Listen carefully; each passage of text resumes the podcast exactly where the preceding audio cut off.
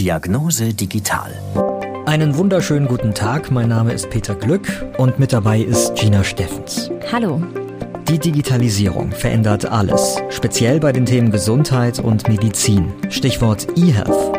Also die elektronische oder digitale Gesundheit. Wir sind Journalisten und wir wollen da mehr erfahren. Deswegen reise ich für uns quer durch Deutschland, schaue an, frage nach, probiere aus. Wir führen Sie durch die Welt der digitalen Gesundheit. Ein Podcast von gesundheithören.de und der Apothekenumschau. Die Angst, dass dort etwas sein könnte und dass es nicht rechtzeitig gefunden und behandelt wird, die äh, bestimmt den Alltag und zwar zunehmend, je länger diese Wartezeit ist. Und diese Angst frisst Hirn, um das mal so auf den Punkt zu bringen. Also es dreht sich das ganze Gedankenkarussell 24 Stunden Tag und Nacht um diese Frage. Ist es was? Was ist es? Wie aggressiv ist es? Was bedeutet das für mich? Das war Cornelia Stüwe. Sie war selbst an Brustkrebs erkrankt und sie kommt aus Schleswig-Holstein. Und was sie auch noch ist, sie engagiert sich bei dem Verein Mamazone, also einem Verein, der sich für Frauen mit Brustkrebs einsetzt. Sie hat von ihrer persönlichen Erfahrung hier gerade erzählt.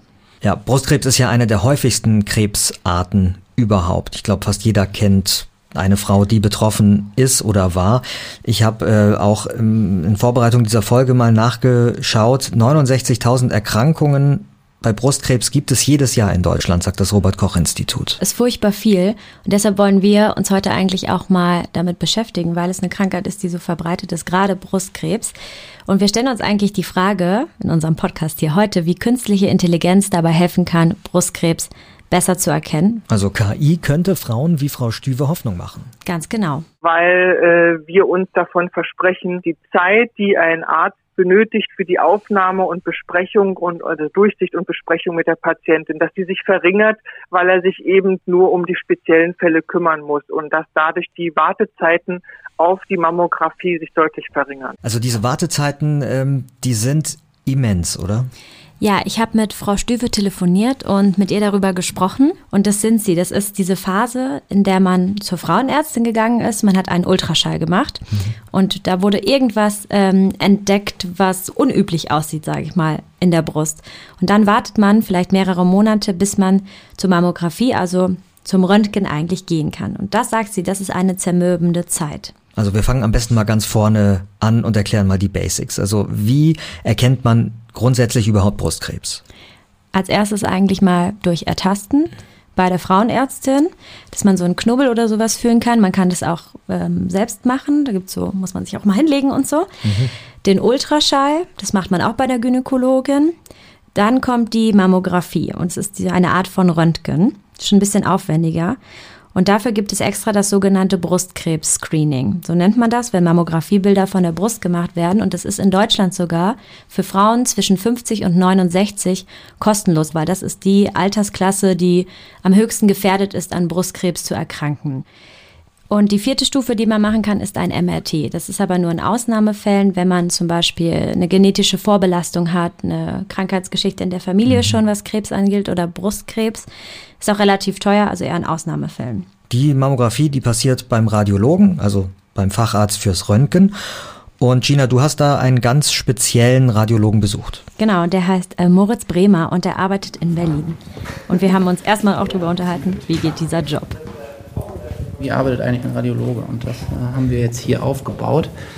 Also du zeigst es jetzt an einem Laptop und zwei Tablets Exakt, eigentlich. Genau, ich zeige das jetzt an einem Demo. Okay, also wir sehen jetzt hier vom Laptop 108 Daten eigentlich mit richtigen Bildern. Jetzt kannst du eins von diesen Bildern zum Beispiel eine Patientin anklicken. Auf jeden Fall, genau. Ich würde jetzt, würde jetzt auf die erste Patientin in der Liste hier klicken und ähm, was dann äh, sofort dazu führt, dass sich äh, die Bilddaten äh, in den Bildbetrachtungsmonitoren halt öffnen. Ich habe sowas noch nie gesehen. Ähm, ich sehe jetzt auf den ersten zwei Bildern zwei Rundungen, ist das quasi die eine Brust gescreent von zwei Seiten. Exakt, genau. Und auf dem anderen Bildschirm die, ich weiß jetzt nicht welche, die rechte und die linke ist, ehrlich ja. gesagt. Ja. Ähm, und die ist dann auch von beiden Seiten gescreent. Ja, genau. Also, ist, ja, also was ich gesehen ähm, habe, genau, sind äh, Mammografiebilder. Man sieht dann eigentlich ähm, auf zwei Bildern die rechte Brust und auf zwei Bildern die linke Brust.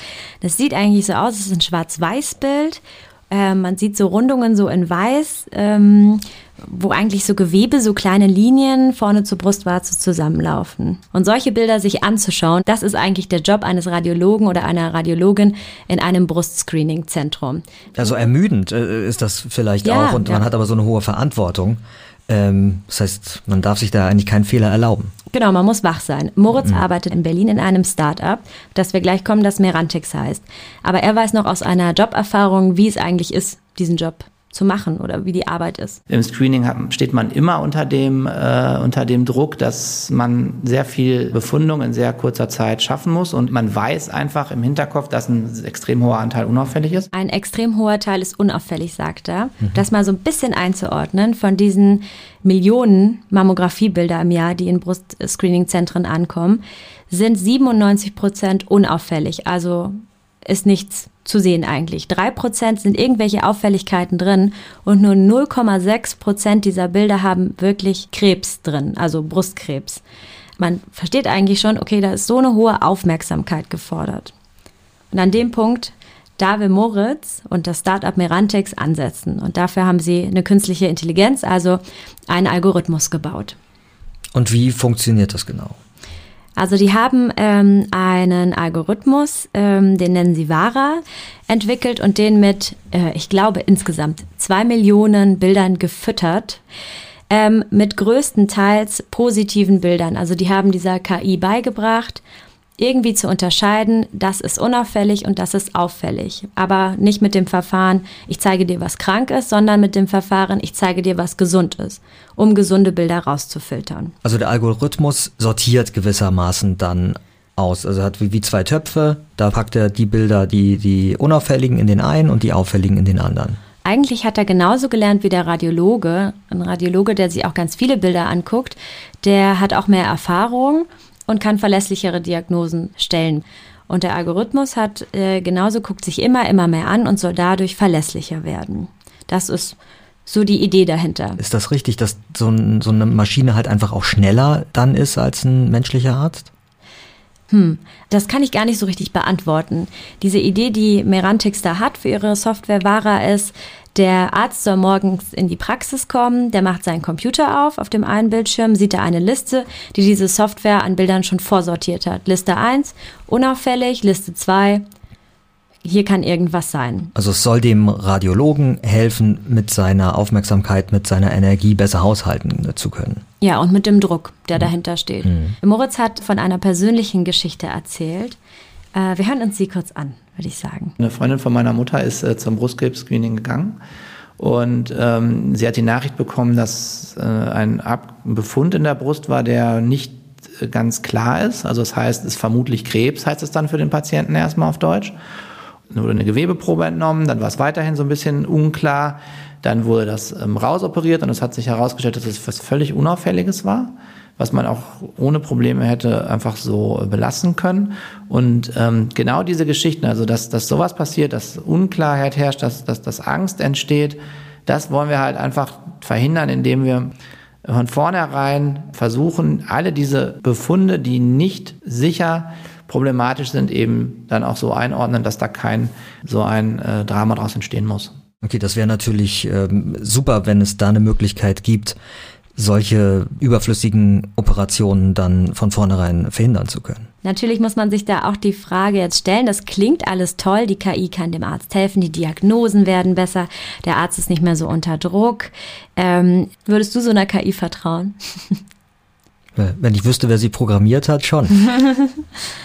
ich ich finde die Frage wahnsinnig schwer zu beantworten. Wenn du jetzt sagst, die füttern die wirklich mit Millionen von Bildern, ja, und, äh, und ich weiß ja, dass solche Tools auch äh, wirklich dann geprüft werden. Ja, ich könnte mir schon vorstellen, dass ich so einer KI genauso vertrauen würde irgendwann, wenn, wenn sie gut trainiert ist, wie einem echten Arzt, weil ich weiß, dass auch ein echter Arzt Fehler machen kann. Also so ein Grundvertrauen hätte ich in beide in den Arzt, in den Menschen wie in die KI, weil ich mittlerweile auch ein bisschen was darüber äh, gelernt habe, dass die Entwicklungen da wirklich sehr weit gehen mittlerweile. Genau, also es gibt viele Leute, die sich damit beschäftigen, wie wird sich die Medizin der Zukunft ähm, gestalten und wohin wird sie führen. Einer davon ist Martin O. Müller vom Spiegel. Er ist Autor und hat auch selbst Medizin studiert. Und ob der Arzt jetzt in der Radiologie vielleicht ersetzt wird durch solche Software, mhm. äh, darüber haben wir gesprochen. Es gibt auch immer das Vier-Augen-Prinzip, das heißt also, es werden zwei Ärzte sich die ganze Sache angucken und es passieren aber trotzdem Fehler dabei und mit Software versucht man das Ganze besser zu machen.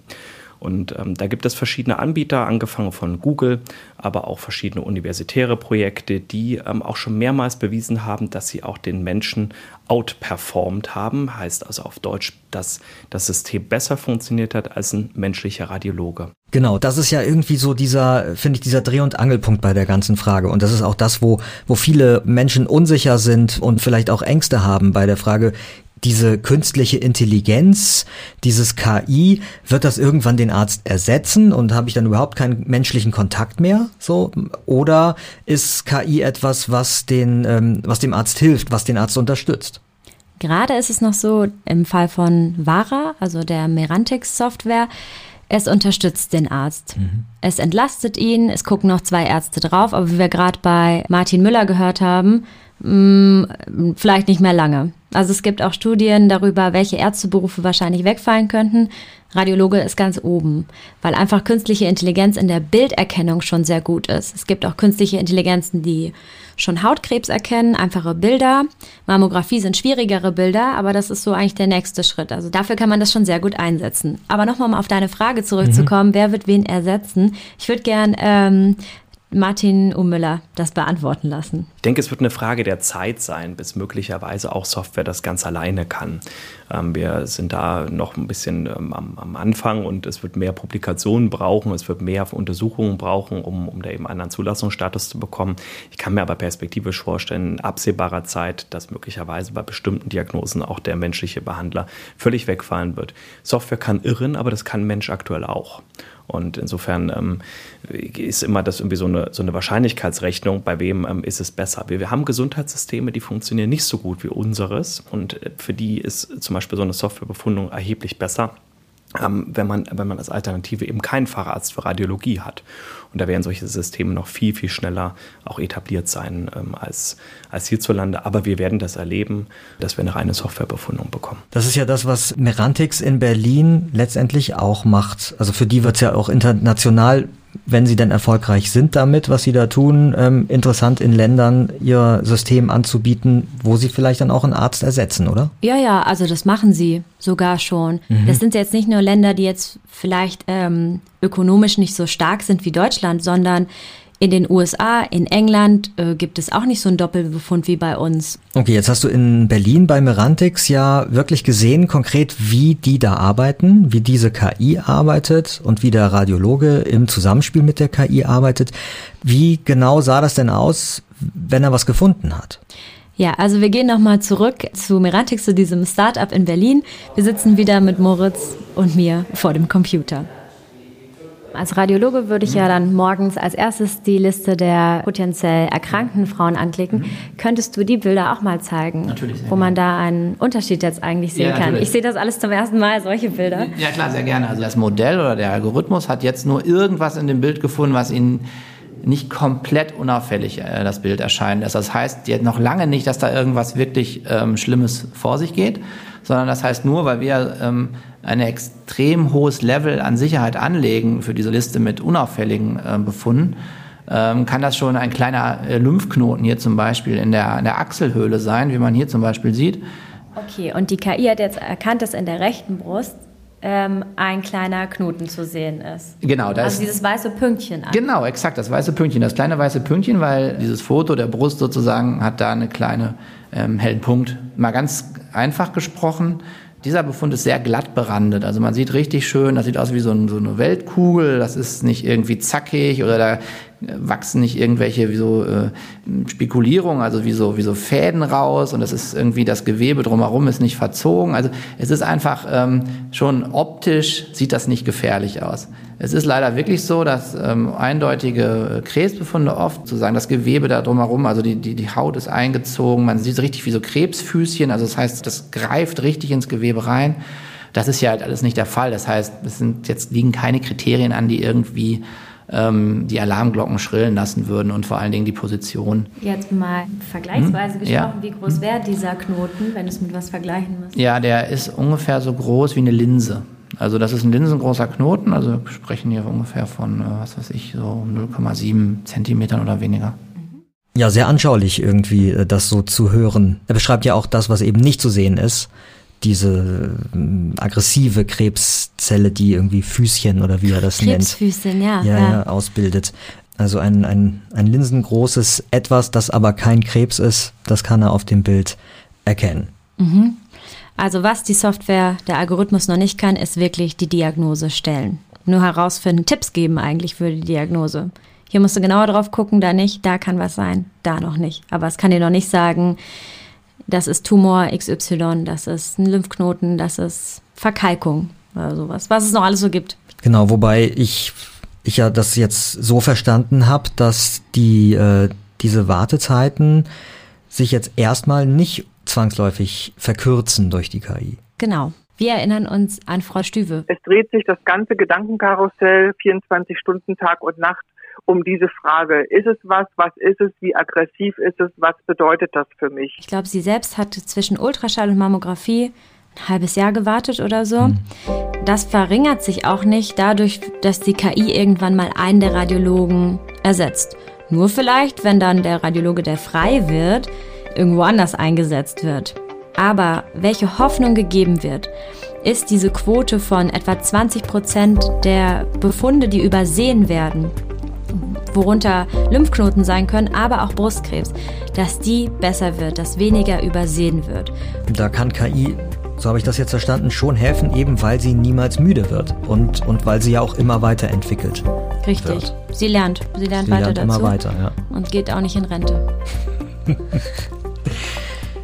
ich bin Gina Steffens. Und ich bin Peter Glück.